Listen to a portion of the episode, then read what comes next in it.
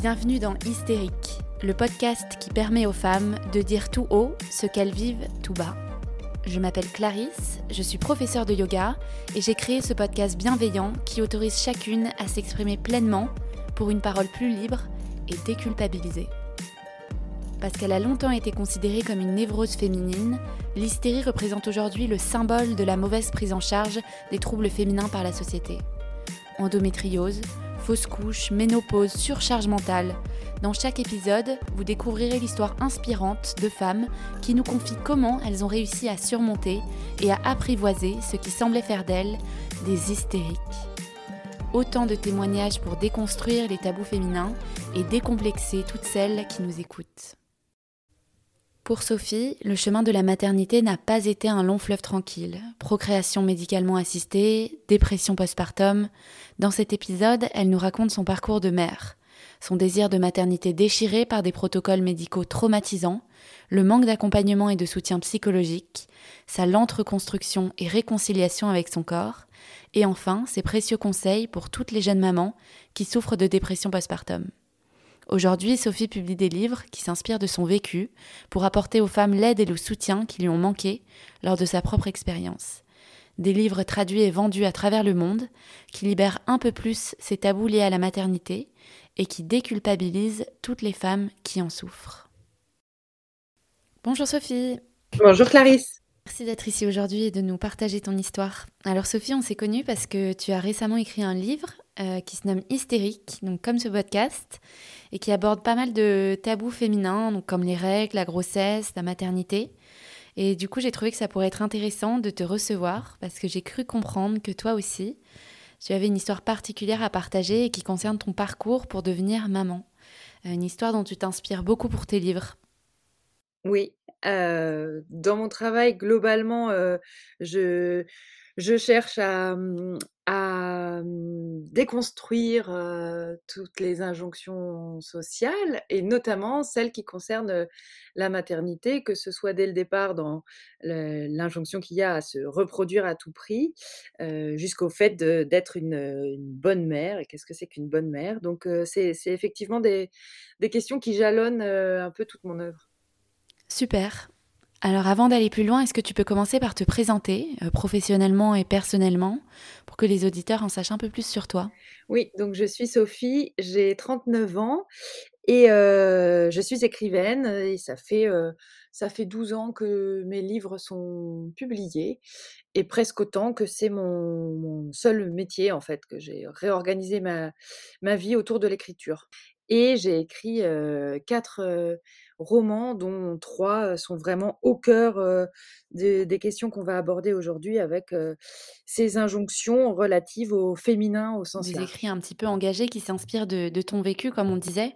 Tu peux nous dire à quel âge tu as eu envie de, de faire un enfant? Quand, quand est né ton désir de maternité? J'ai essayé de faire un enfant avant d'avoir, avant de ressentir le plus petit désir, de maternité.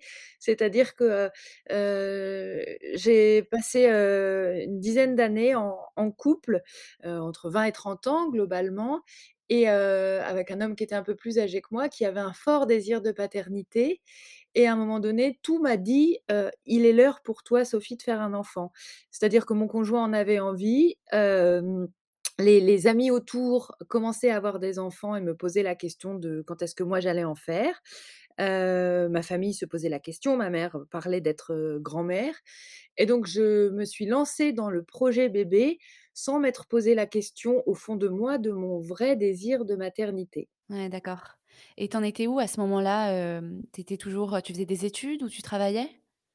À ce moment-là, j'avais fini, mes études et j'étais, je venais de lâcher, mon lucratif, poste dans la finance oui, c'est ça. Enfin, quand j'ai commencé à essayer de faire un bébé, j'étais encore dans la finance, mais quand vraiment, on s'est lancé à fond et qu'on a constaté que ça ne marchait pas aussi vite qu'on voulait, là, je venais de quitter mon, j'étais cadre dans la finance, ce travail-là pour me lancer à corps perdu dans l'écriture. Et du coup, à, quel moment tu as réalisé que, que quelque chose n'allait pas? Au bout de combien de temps tu t'es dit que, que ça ne prenait pas comme, comme ça devrait prendre habituellement? On a essayé, je pense une, une une je dirais une petite année, c'est-à-dire qu'on n'a pas vraiment, compté parce qu'il y avait l'idée de à partir de maintenant, c'est bien, on est en capacité d'accueillir un enfant, matériellement, psychologiquement et cetera. Et puis donc au début, je c'était même pas, grave quand les règles revenaient, je m'en faisais pas toute une montagne parce qu'il y avait l'idée que c'était pour maintenant ou pour, pour dans un an ou pour dans 2 ans. Et puis à un moment donné, on s'est quand même dit que du coup, ça commençait à faire un certain nombre de cycles et qu'il ne se passait rien. Et et à ce moment-là, j'ai pris rendez-vous, chez une, gynéco, et j'ai exposé cette, situation.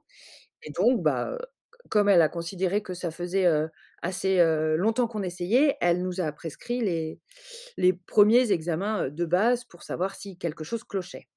Donc pour toi et ton conjoint? Ouais, pour moi et mon conjoint, donc bah, c'est pareil, c'est toujours pareil. Je veux dire pour, pour un homme, ça se résume au spermogramme qu'il peut faire, aussitôt et et pour la femme, la batterie d'examens, bah, elle, elle est soumise, au rythme des cycles. C'est-à-dire que, mmh, qu'avant, moi, le cycle suivant qui allait me permettre de démarrer les examens, heu, mon conjoint avait déjà fait le spermogramme qui a tout de suite révélé en fait, s les qui nous a donné l'explication, à savoir que seulement une partie, très petite de ces spermatozoïdes était, endurant, efficace. Ce à quoi la gynéco nous a dit qu'il suffirait de les isoler, ceux-là et de les utiliser et qu'il n'y aurait aucun problème. Une fois qu'elle avait dit ça, ça ne m'a pas exemptée pour autant de faire, toute la batterie d'examens qui était prévue. Parce qu'elle m'a dit, «C'est comme ça, on sait mieux traiter et gérer l'infertilité féminine que l'infertilité masculine. Donc en gros, ce serait bien si on trouvait quelque chose chez vous aussi». C'est assez injuste. Moi, je pensais vraiment qu'avec les résultats du spermogramme, du coup, on n'irait pas plus loin puisque ça donnait une explication très très claire. Mais je suis quand même du coup rentrée dans ce processus-là, de, mmh, d'examen pour, pour chercher, si j'avais pas en plus quelque chose. Avec des examens qui étaient, pas toujours agréables, parfois douloureux, accompagnés de remarques, de la part des personnes qui procédaient à ces examens, pas forcément agréables à entendre. Heu, je me suis pas sentie beaucoup respectée, en fait, au cours de ces différents examens. Mais je les ai faits parce que, bah, déjà je voulais en avoir le cœur net et puis identifier, un éventuel un éventuel problème si s'il y en avait un. Et puis à la fin de toutes ces cette batterie de, mmh, d'e d'e d'examens, de, heu, de fouilles, avec en point d'orgue l'hystérosalpingographie, il s'est avéré que je n'avais aucun problème de fertilité et que de mon côté, tous les voyants étaient au vert. D'accord, donc un process assez compliqué pour toi et pour toutes les femmes en général qui doivent subir, ce genre de test d'ailleurs et donc ensuite, quelles étaient les prochaines étapes? Bah, du coup, c'était, cette, hem, gynéco-là, qui, m'a dit qu'on pourrait procéder aux inséminations dans son cabinet. Donc il fallait que mon conjoint aille dans un labo pour, justement faire cette, sélection de, mmh, de spermatozoïdes et et revenir avec pour l'insémination. Tout ça dépendant bien sûr de mon cycle, il fallait que ce soit au bon moment et pour mettre toutes les chances de notre côté, on m'a prescrit des hormones. C'est-à-dire que, que donc, j'étais piquée chaque, soir. D'abord par une infirmière parce que moi je n'aime pas les piqûres, donc je je me sentais pas capable de faire ces piqûres moi-même, de me les ouais, de me les faire toute seule. Donc au début, c'est une infirmière qui, qui me les a fait pour apprendre les gestes à mon conjoint et ensuite c'était mon conjoint qui me piquait chaque soir et mon cycle était surveillé avec, des échographies, à J je ne sais plus combien, heu, 3 échographies par cycle pour voir justement comment les follicules grossissaient et quel était le moment le plus opportun pour procéder à l'insémination. Ça veut dire que, à cette période-là, je j'envoyais un texto tous les 2 jours à la gynéco en disant: «Voilà le diamètre et le nombre de follicules» et puis elle disait: «Bah, on n'y va pas ce cycle-là ou alors, heu, go, rendez-vous, heu, au cabinet demain, heu, 12:42 entre 2 rendez-vous, heu, il faudra que monsieur soit passé au labo le matin et puis et puis on insémine à ce moment-là. Donc à ce moment-là, ta vie est complètement rythmée par ton cycle. Tes rendez-vous chez le médecin, ta prise d'hormones tous les soirs. C'est quand même un peu lourd pour quelqu'un qui n'a pas envie d'enfant pressante, non? Ouais, mais alors du coup, à ce moment-là, heu, la question du désir d'enfant, je l'avais toujours pas abordée en tête-à-tête avec moi, mais hem, c'était devenu, ça s'était transformé en une, forme de détermination. J'allais dire, j'étais passée en mode projet. Alors ça, ça paraît très froid et très professionnel et absolument pas compatible avec, des hormones qui modifient les humeurs et cetera. Mais dans ma tête, il y avait quelque chose de cet ordre-là. Genre on se lance dans ce projet, on l'a décidé donc je fais tout, on fait tout, mais moi personnellement, je fais tout pour y parvenir. Y compris me plier aux piqûres alors que j'aime pas, y compris, tout arrêter, séance tenante, pour, courir, chez la gynéco pour procéder à l'insémination. Je me disais: «Ouais, voilà, on on y va». Donc je ne m'interrogeais pas tellement sur, les le bien-fondé de de tout ça. Et comment tu te sentais à cette époque? Bah, alors déjà, je me suis dit: «C'est quand même, absolument fou comme, comme, protocole, comme, heu heu» en tout cas, je me suis dit: «C'est incompatible avec, par exemple, la vie salariée dans un bureau». À ce moment-là, donc moi, j'en étais partie, mais je me disais: «Si si tu vis ça en étant, salarié, il faut que tu préviennes ton chef, que tu lui dises: "Bah, là, je dois annuler parce que je suis dans tel jour de mon cycle et donc il faut une écho ce matin, une insémination demain" et cetera. Je me disais: «Ça, c'est pas c'est pas tenable». En plus de toutes les émotions qui te traversent, heu, de toutes ces hormones effectivement qui modifient tes humeurs, si tu dois composer avec des contraintes, de d'emploi du temps, de hiérarchie, de j'en sais rien, relations clientèle, heu, réunions internes et cetera, c'est absolument, pas gérable. Enfin, beaucoup de de y parviennent, mais je veux dire que je pense que c'est très, très, difficile parce que j'ai déjà trouvé ça assez rude en étant en travaillant, chez moi la plupart du temps. Ouais, j'imagine. Mais à propos de mon corps, en fait, à cette période-là, j'allais dire, je ne lui parlais plus, c'était plus mon ami. Je l'avais oublié mon corps.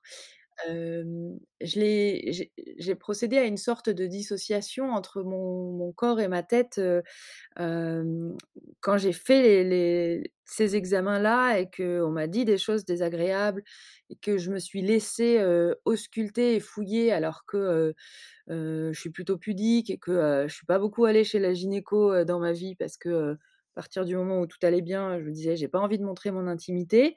Là, c'était exposé très souvent, régulièrement, il y avait plusieurs personnes, à la fois, qui en plus, se fendaient donc de petits commentaires. Donc c'est comme si j'avais coupé entre ma tête et mon corps. À cela s'ajoutaient, les hormones qui faisaient que, bah, j'étais très, très sensible, beaucoup plus sensible, que je compensais en mangeant aussi. Donc j'ai pris un peu de poids à ce moment-là, la conjonction de des hormones et de la nourriture. Donc ça c'était plus la bonne entente entre mon corps et moi, vraiment et j'attendais finalement, la grossesse comme, je voyais que ça comme perspective possible de réconciliation. Et le plus important dans tout ça, est-ce que tu étais accompagnée psychologiquement dans cette épreuve? En fait, je n'ai eu aucun accompagnement, heu, psychologique. Heu, on ne me l'a pas proposé, on ne nous l'a pas proposé. Heu, ce qui fait que, on était, on était 2 à devoir gérer nos, nos angoisses ou nos questions et avec des choses aussi surréalistes que, la personne, qui me fait l'échographie un jour où il y a, heu, 2 œufs, heu heu, très gros et prêts à être fécondés, donc ce qui veut dire qu'on va pouvoir procéder à une insémination, mais qu'il y a de grandes chances pour que ça donne des jumeaux et donc une personne qui qui me, qui me prévient de à quel point c'est horrible, en fait, d'avoir des jumeaux. Est-ce qu'on c'est bien, ce qu'on veut? Est-ce qu'on est sûr de ça? Et mmh, donc nous, on était un couple qui rêvait d'avoir, ne serait-ce qu'1 enfant, donc si on nous dit, potentiellement il y en a 2, nous on avait dit: «Mais on y va, bien sûr, on ne laisse pas passer ce cycle-là sous prétexte qu'il y a 2 œufs plutôt que 1». Heu, mais ça a été fait sans, finesse, sans psychologie, on est ressortis en se disant: «Mais est-ce qu'on n'est pas en train de faire une grosse connerie d'accepter une insémination alors que, potentiellement, ça fera 2 enfants et en même temps si ça fait 2 et puis que puis qu'on en perd un, qu'est-ce que comment on va gérer ça?» on était un peu dé démunis et laissés, heu, seuls avec, toutes nos nos questions et la gynéco qui était un peu notre, interlocutrice, référente dans tout ça bah, avec elle, la communication était purement, factuelle. Je donnais mes taux, d'hormones ou mes dimensions de follicules par texto et puis les inséminations, c'était toujours entre 2 rendez-vous parce que c'était très urgent donc heu, on avait le temps de rien à part de faire cette insémination et puis le chèque après, quoi. Ouais, c'était uniquement médical et on s'en on s'en tenait à ça, c'est que c'est quand même dingue Bah, oui. et et avec ton copain, alors votre relation, du coup, vous vous vous souteniez un peu, heu, à ce moment-là ou au contraire, c'é c'était plus difficile, heu, pour vous de gérer ça? En fait, ça nous a, mmh, isolés parce qu'il y avait des choses différentes qui se jouaient pour, chacun de nous. Bah, déjà, pour lui, il y a eu un, mmh, aveu de pas forcément d'échec, mais d'insuffisance avec le premier résultat. Donc il était, hyper motivé pour faire, tout ce qu'il fallait pour compenser ça. Et du coup, il était très désolé que, alors que l'insuffisance avait été constatée chez lui, ce soit moi qui doive endurer, les piqûres et les examens, intrusifs.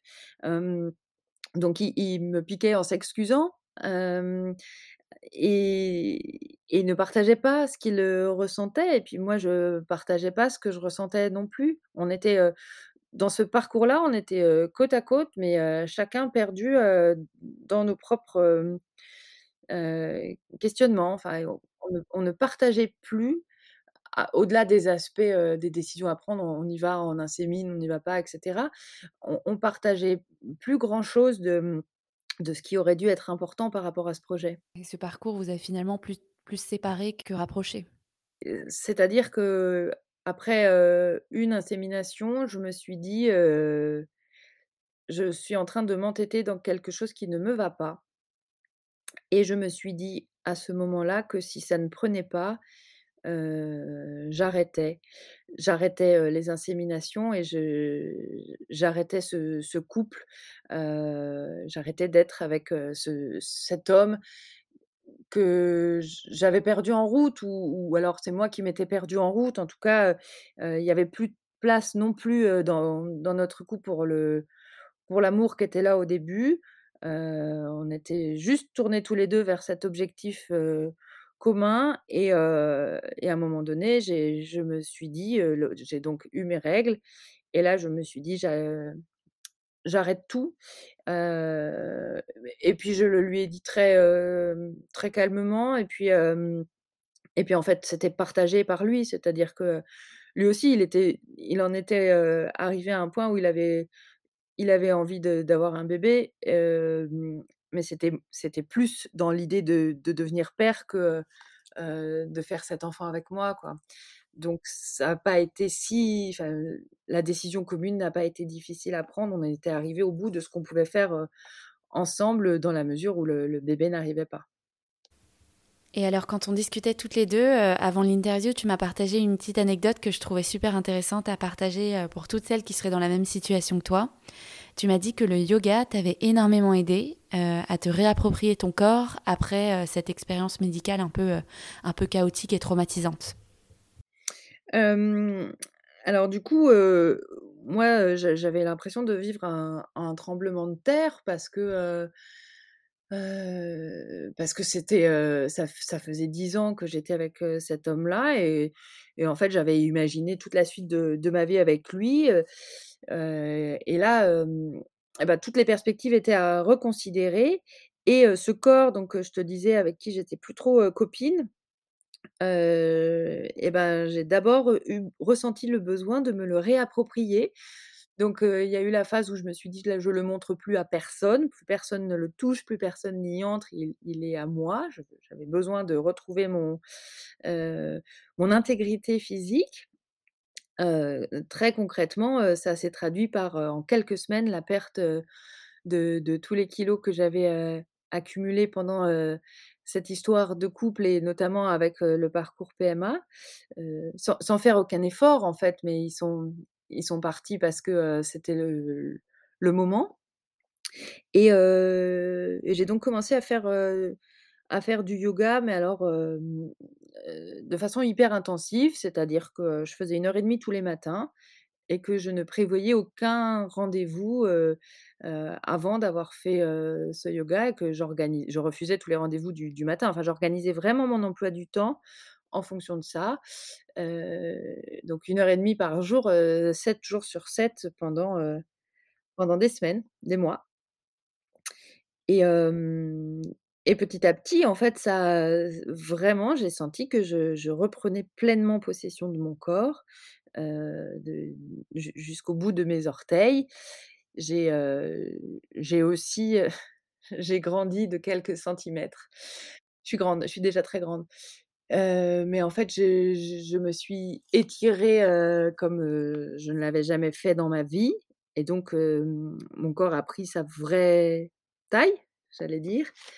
Ou alors peut-être que je m'étais tassée pendant longtemps, j'en sais rien. En tout cas, en tout cas, j'ai pris 4 centimètres, heu, à à à 31 ans, ce qui est pas très, fréquent a priori.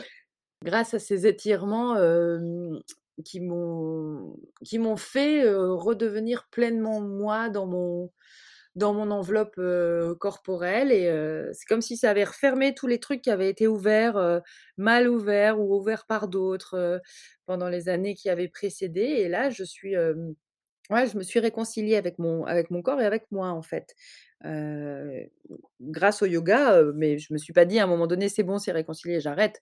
J'ai continué le le yoga que j'utilisais aussi pour, être sûre que je prenais les bonnes décisions, heu et cetera.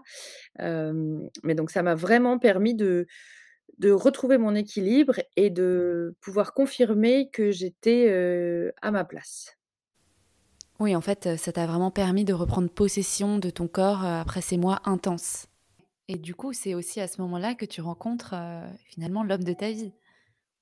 Oui, pas, ça a pas été directement, après, mais j'ai rencontré, l'homme de ma vie, finalement, un peu moins de de 2 ans après m'être séparée. Et l'homme de ma vie, alors moi, je me suis jamais dit que je j'ai jamais établi de critères, heu, pour, hem, concernant les personnes, heu, qui pourraient partager ma vie. Je m'étais juste dit: «Moi, je veux pas, que l'homme avec qui je vais faire des enfants en ait déjà eu». Je voulais que cette chose-là très grande, très importante, je la vive, moi, avec quelqu'un qui la vivrait pour la pour la 1re fois. Parce qu'entre-temps, avec, heu, avec le yoga, avec tout ça, j'étais arrivée à la conclusion que oui, je voulais des enfants, mais pas dans n'importe quelles conditions et et pas de la façon dont je m'apprêtais à, mmh, à en faire, avec quelqu'un que je que je n'aimais plus totalement. Donc ça, j'ét j'étais au clair avec, moi-même par rapport à ça. Et j'ai donc rencontré quelqu'un, qui me dit tout de suite qu'il a déjà 2 enfants. Ah. Mince. Et à qui je réponds de toute façon que, que pour le moment, je ne voulais pas de, d'engagement, en fait, que j'étais prête à à vivre des choses, avec lui ou avec un autre, mais de toute façon, rien de, de vraiment sérieux, quoi. Voilà et cet homme-là m'a laissée venir tranquillement et il a f pas fallu longtemps pour que je me dise: «Mais en fait, c'est c'est exactement, avec lui que j'ai envie de fonder une famille». D'accord et donc là est né le véritable désir de grossesse? Le vrai? Le vrai, à la fois désir de grossesse et désir d'enfant, désir de fonder une famille, tout ça, heu, c'est arrivé, en même temps et et assez vite. Quand j'ai pris la décision, je voulais me donner quelques mois de plus par rapport à ma vie, professionnelle, immobilière et cetera, heu, du moment. Mais je lui ai dit très tôt, que, j'étais, prête à faire un enfant avec lui parce que lui me m'en a parlé, en fait, très, très vite. Il m'a dit qu'il avait envie d'un enfant avec moi et quand je lui ai dit: «C'est bon, je suis prête» et bien, je suis tombée enceinte, au cycle, instantanément, en fait. C'est dingue. Voilà. Alors que tu as passé, heu, 2 ans, de PMA, tu savais que tu avais aucun problème, mais Quand même dingue pour quelqu'un qui avait traversé tout ça avant, quoi. Bah, ça m'a amené à beaucoup réfléchir sur, ce que mon esprit pouvait pouvait faire, précédemment et sa capacité peut-être à à bloquer les choses, et en même temps, j'ai beaucoup remercié, mon corps de ne pas avoir, permis à l'enfant d'arriver dans un couple qui me convenait pas. D'avoir attendu, que ce soit le bon moment parce que du coup, bah, voilà, c'est-à-dire que du coup, je il m'a fallu beaucoup de temps pour enfin, il m'a fallu beaucoup de temps. Il m'a fallu, heu, je sais pas, 1 mois et demi ou 2 mois pour, réaliser que que j'étais enceinte parce que je pensais pas que c'était possible avec ce parcours-là, que je tombe enceinte, tout de suite et tous les petits symptômes que j'aurais pu voir, je ne que je ne voulais pas les voir comme des symptômes de grossesse parce que pendant des années, je les avais guettés. En fait, je traquais le moindre, signe qui aurait pu, dire, par exemple, que mes seins prenaient du volume ou alors qu'en fait, en fonction des jours du cycle, de toute façon, ça bouge.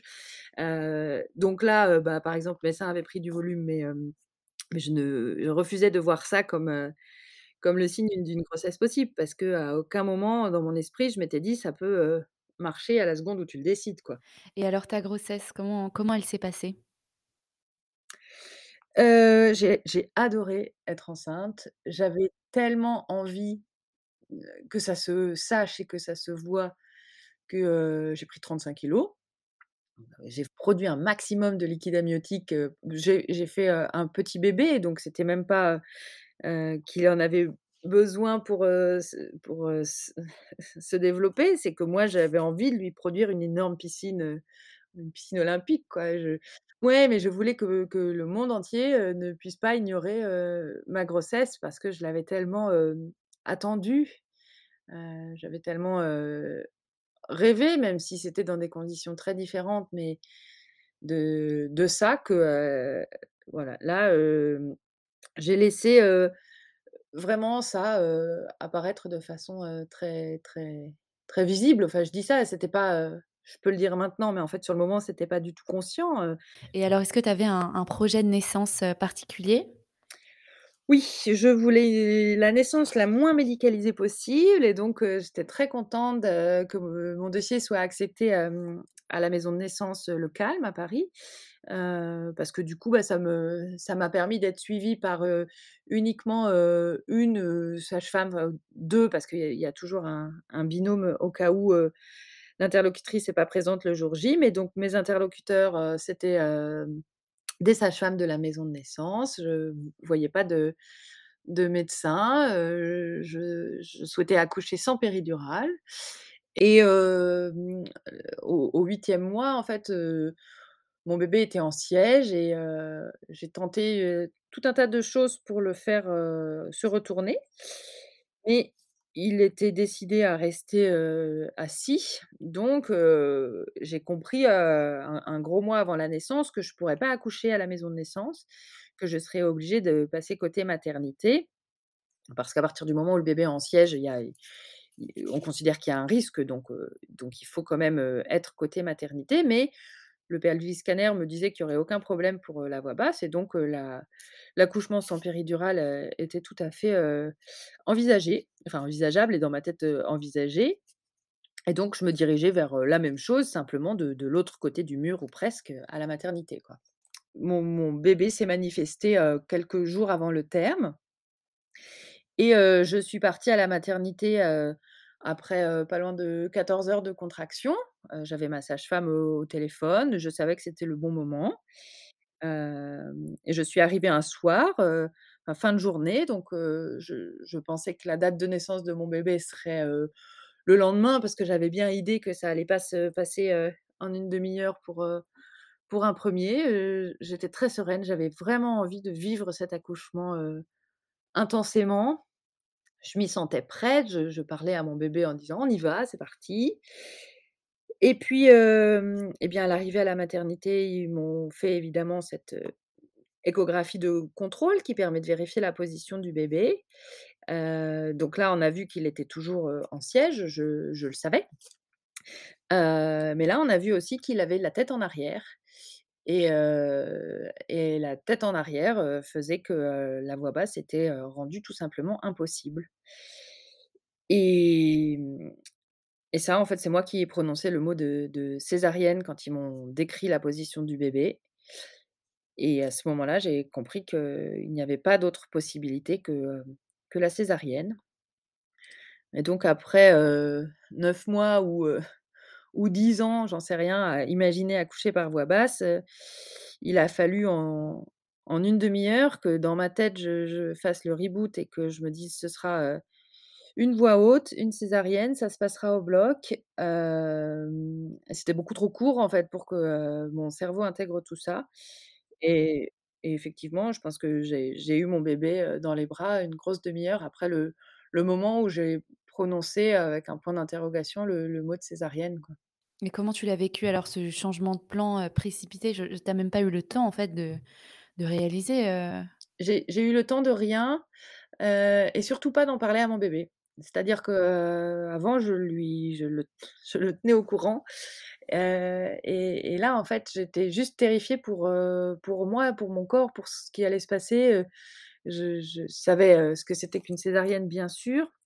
Je suis née par césarienne, je sais que ça existe, mais je n'avais absolument pas mis ça dans la dans la préparation. J'avais vraiment pas envisagé ça comme une possibilité pour, pour moi. Donc d'un coup, il y avait des milliards de de questions qui arrivaient que je n'avais pas le temps de poser parce qu'en fait, il fallait y aller tout de suite et j'étais, terrifiée, par ça, par ce qu'on allait me faire, par le le risque, qu'on me le fasse sans la présence de mon conjoint aussi. Parce que du coup, le projet, c'était un projet qu'on avait, avait mûri tous les 2. On s'était dit qu'à aucun moment on serait séparés et là, il y avait la perspective que que ça se passe sans lui et j'avais pas envie de faire ça, j'avais pas envie de faire naître notre enfant, sans lui.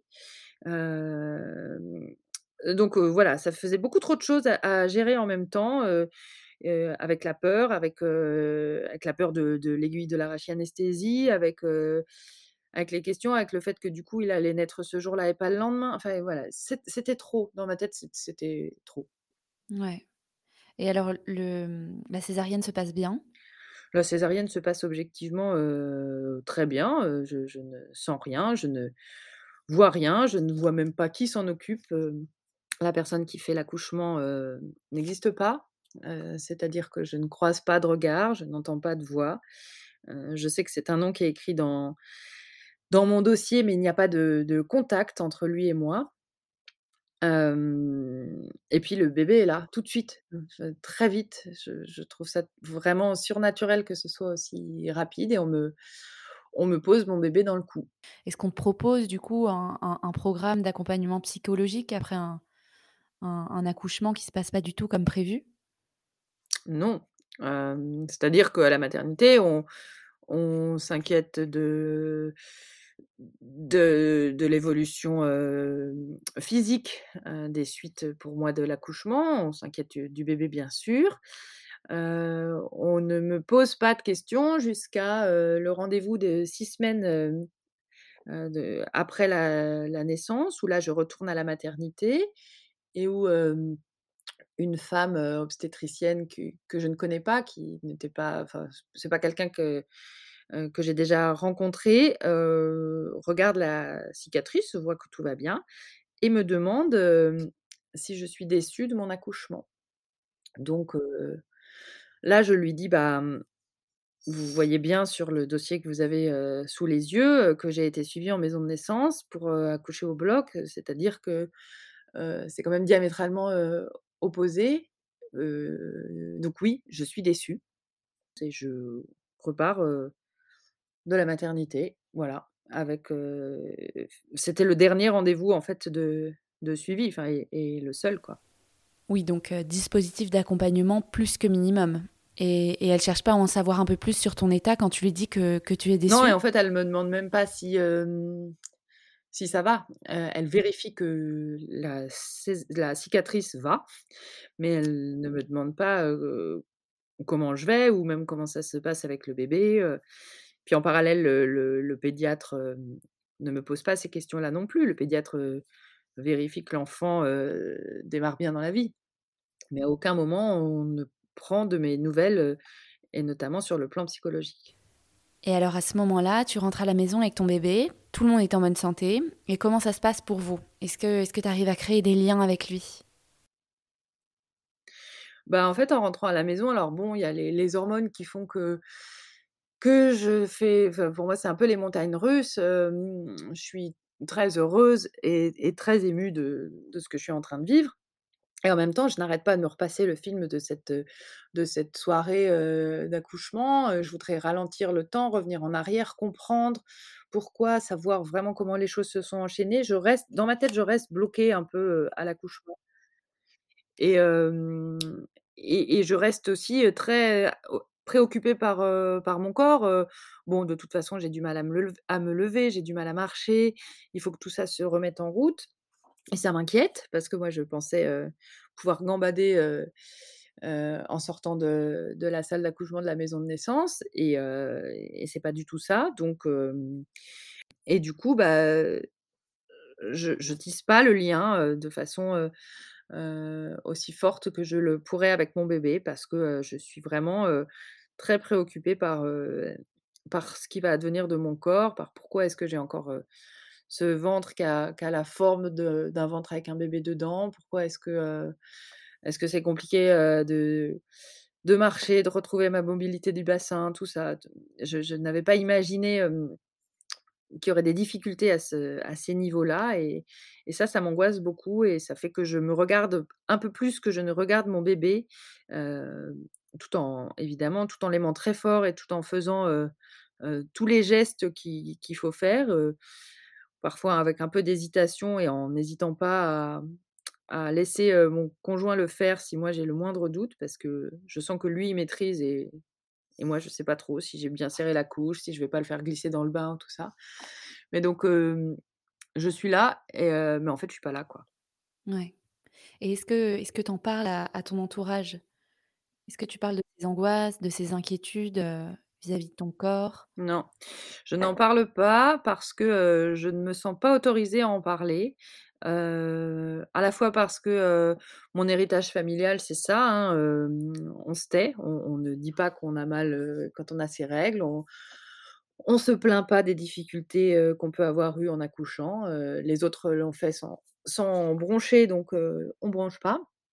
Puis j'en parle pas non plus, à mes copines parce que, parce qu'en fait, elles ont l'air de prendre la maternité avec une telle facilité. Moi, j'ai un bébé que je trouve, magnifique et qui est en parfaite santé, que je me dis: «En fait, c'est ça la maternité». Il y a des choses, qui sont qui sont plus difficiles à accepter, mais mmh, on n'en parle pas et je ne parle même pas de ce que je ressens à mon conjoint. D'accord et lui, il le remarque? Ah bah lui, alors il arrive pas à m'en parler non plus parce qu'en fait, il s'inquiète à ce moment-là. Il s'inquiète pour moi, il s'inquiète pour son enfant, parce qu'on était hyper proches et on communiquait énormément jusqu'à l'accouchement et là, il se dit, il me voit me m'absenter en fait, psychologiquement et donc il se dit: «Il il faut qu'il y ait quelqu'un qui qui tienne la route pour le bébé».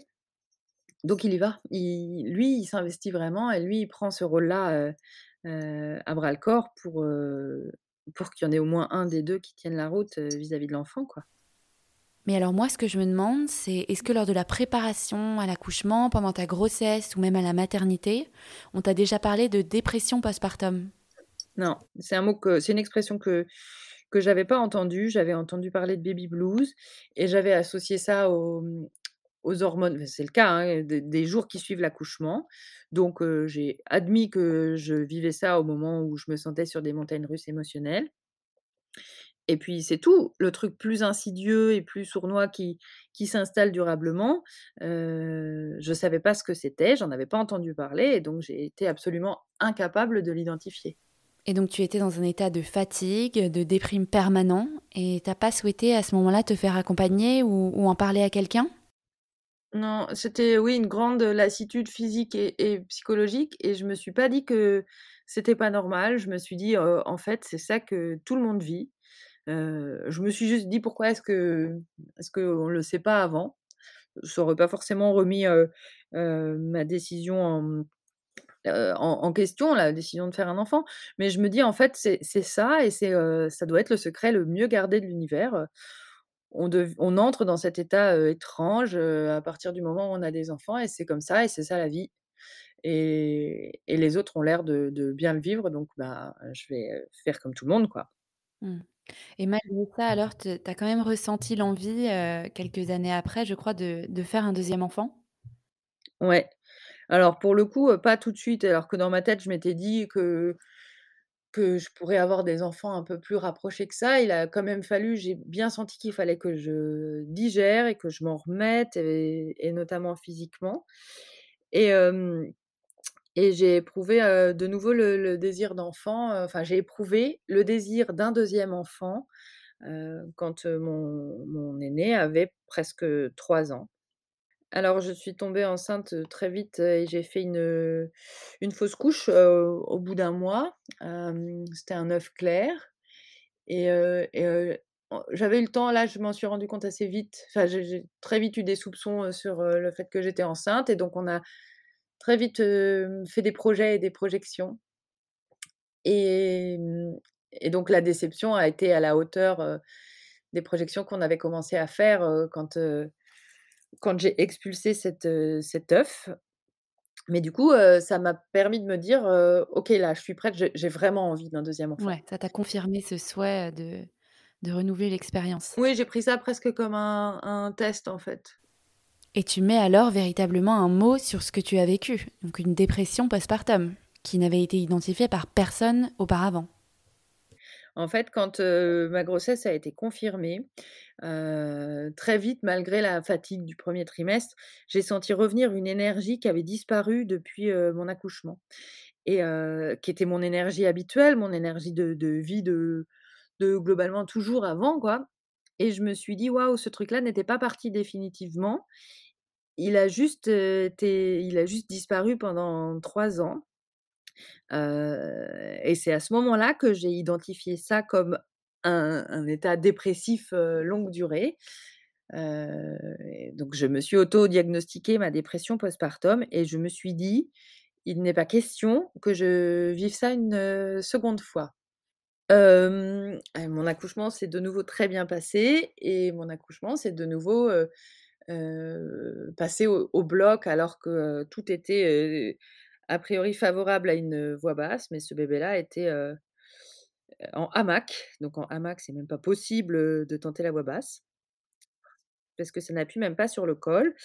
Donc il y a pas de dilatation du col. Donc quand je suis arrivée à la maternité après 14 heures de contraction, j'avais, on m'avait proposé de programmer une, une césarienne si j'avais envie et j'avais dit: «Mais non, non, non, je veux que ce soit le bébé qui décide du moment de sa sortie» et quand je suis arrivée, bah, l'écho de présentation a confirmé qu'il avait bougé et qu'il était en hamac et que donc, il fallait, il fallait que ça se passe au bloc. La différence fondamentale, c'est que le médecin, le gynéco et bien, je l'avais rencontré, je connais son nom, on s'était serré la main, on s'était parlé, on s'était regardé dans les yeux. Donc il existe dans dans mon histoire de maternité et puis il m'a parlé pendant l'accouchement aussi et il m'a demandé de donner l'impulsion pour faire sortir mon enfant.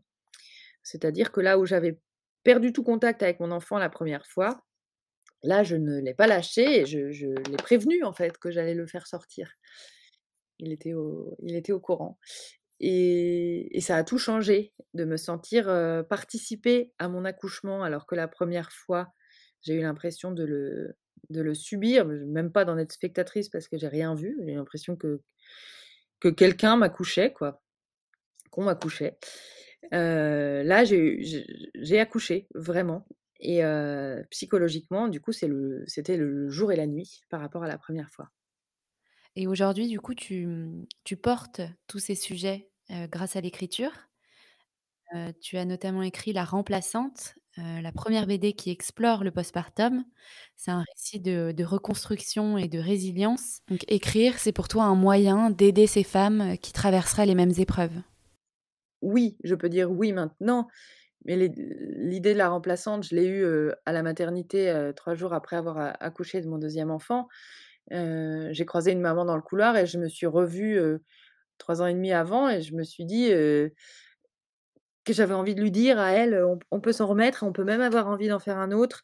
mais j'ai pas pu lui dire parce qu'elle elle levait même pas les yeux tellement elle était tournée vers l'intérieur d'elle comme j'ai pu l'être après ma première césarienne.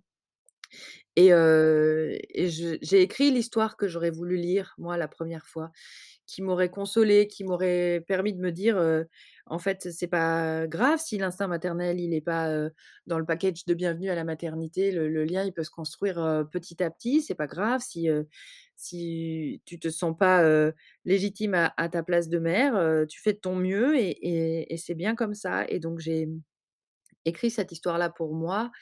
Et depuis qu'elle est publiée, elle est donc partagée avec avec notamment plein de, plein de femmes qui disent s'y retrouver et qui disent que ça les aide donc, donc maintenant, oui, je peux dire que, que c'est pour aider, mais en fait, à la base, je l'ai écrit pour, pour dépasser aussi ce que moi j'avais vécu. Ouais. Ouais, et puis c'est aussi une manière de, de rassurer ces femmes et puis de démocratiser ces sujets encore trop tabous. Parce que moi, c'est vrai que dès qu'on me confie, dès qu'une femme me confie qu'elle a fait une dépression postpartum, elle le fait tout de suite en chuchotant, comme si c'était honteux et que personne ne devait le savoir, alors que il faut aussi normaliser cette, cette qu'on peut, qu'on peut ressentir après avoir eu un bébé. Et puis, ça, ça, ça, concerne une femme sur cinq. Donc, déjà, savoir ça, savoir que qu'une femme sur cinq connaît une difficulté maternelle majeure qui, normalement, nécessiterait un suivi psychologique, eh ben, ça devrait pousser à, à cesser de chuchoter, justement. Et, et moi, par exemple, j'ai eu, j'ai connu des phobies d'impulsion après mon premier accouchement. Je ne connaissais même pas cette expression. J'ai mis ça dans la bande dessinée parce que, parce que du coup, je, si moi à ce moment-là on m'avait dit ça existe, c'est expliqué psychologiquement, c'est une, une, période qu'on peut traverser, notamment en postpartum, ça n'est pas suivi de passage à l'acte, c'est juste, oui, un phénomène psychologique. Et si on m'avait dit ça, je me serais pas dit que j'étais en train de devenir folle, en fait. Tu peux nous expliquer ce que c'est précisément? Bah, les phobies d'impulsion, d'une manière générale, c'est par exemple, si on est en voiture, le fait de penser à donner un, coup de volant très vite pour se retrouver dans le fossé, ou quand on voit un métro qui arrive, se dire «Oh, bah là, si je sautais, tout s'arrêterait. et c'est des pensées qu'on a qui, encore une fois, sont globalement, chez la plupart des gens, pas suivies de passage à l'acte. Et en postpartum, c'est c'est l'idée d'avoir des pensées très sombres vis-à-vis de soi et ou vis-à-vis de son enfant? Qui, encore une fois, ne, disent absolument pas que la mère souhaite faire du mal à son enfant. C'est juste des pensées qui traversent quand le, cerveau prend conscience de la vulnérabilité de l'enfant d'une part et la responsabilité de la mère d'autre part sur, sur la vie de l'enfant et puis sur sa, vie à elle. Et, ça passe en fait. ça passe, mais le fait de savoir que qu'on n'est pas seul à ressentir ça, ça, aide aussi. Moi, à ce moment-là, je me suis dit, je peux même pas le dire à mon mec, sinon il va plus jamais me laisser seule avec l'enfant. Puis j'habitais au sixième étage. Quoi. Ouais, et ça déculpabilise. C'est ça le, le, plus important aussi ouais. dans ces témoignages. Alors, quel serait ton conseil pour la Sophie de l'époque et pour toutes les femmes qui nous écoutent et qui seraient dans la même situation aujourd'hui? Eh ben, j'aimerais lui dire, ose dire que ça va pas, ose avouer que tu n'y arrives pas, c'est pas une faiblesse et, surtout ose demander de l'aide parce que si tu demandes, on t'en apportera et tu gagneras du temps. Ouais, ouais c'est important, la communication. Et, est-ce que à ce sujet-là, du coup, tu as un ouvrage à nous recommander qui t'a toi-même aidé dans cette période? Donc déjà, on a cité ton livre. Ben, j'ai pas trouvé en fait de, livre qui, m'aidait et c'est justement parce qu'il n'existait pas que j'ai écrit la remplaçante et que j'avais envie de c'était devenu une nécessité de de réparer. Donc voilà à ce moment-là il n'y a pas de livre qui m'a aidé. Maintenant j'espère que, que, pour des femmes qui vont se retrouver dans cette situation à qui tu pourrais poser cette question bah, j'espère que certaines pourront citer la remplaçante par exemple c'est quand même dingue. Je trouve ça incroyable que tu n'aies rien trouvé à ce sujet euh, en 2000, 2010, 2015. c'est un sujet qui commence quand même à bien se démocratiser. Et puis c'est un mal pour un bien parce que ça t'a permis aussi d'écrire ta, propre histoire. Mais tout de même, on, se rend compte à quel point les choses vont lentement. Et on va terminer avec la petite question traditionnelle. quel sujet souhaiterais-tu qu'on aborde dans un prochain épisode? Qui concerne les femmes et qui, selon toi, n'est pas encore assez traité aujourd'hui ou qui est encore trop tabou? Je, vois deux sujets en fait. les, mmh, les, violences obstétricales et gynécologiques, j'en parle dans mon roman hystérique notamment, parce que c'est une réalité. Et, et même si il y a encore beaucoup de, de, professionnels de santé qui le nient, c'est un, malheureusement un phénomène de société et je pense qu'il faut, qu'il faut en parler pour que ça cesse. Et puis autre sujet, c'est les différences de traitement entre femmes et hommes dans les entreprises. Au-delà de la question salariale, mais, mais, plutôt des questions plus, plus larges comme l'évolution, la responsabilité, le fait de, pour une femme par exemple, de manager des hommes. Évidemment, on est très très loin de, de l'égalité, mais ces différences-là, elles sont souvent réduites aux différences de salaire et je trouve qu'il y a d'autres aspects de ces différences qui seraient intéressants à considérer. Ouais, ouais je suis complètement d'accord avec toi et j'espère que ça donnera envie à, certaines personnes de, témoigner à ces sujets-là également à leur tour. En tout cas, merci beaucoup Sophie. C'était super inspirant comme témoignage. J'espère que beaucoup de femmes se reconnaîtront et oseront libérer la parole à leur tour sur le tabou de la dépression postpartum. Super. Merci Clarisse. Merci. Au revoir. Au revoir.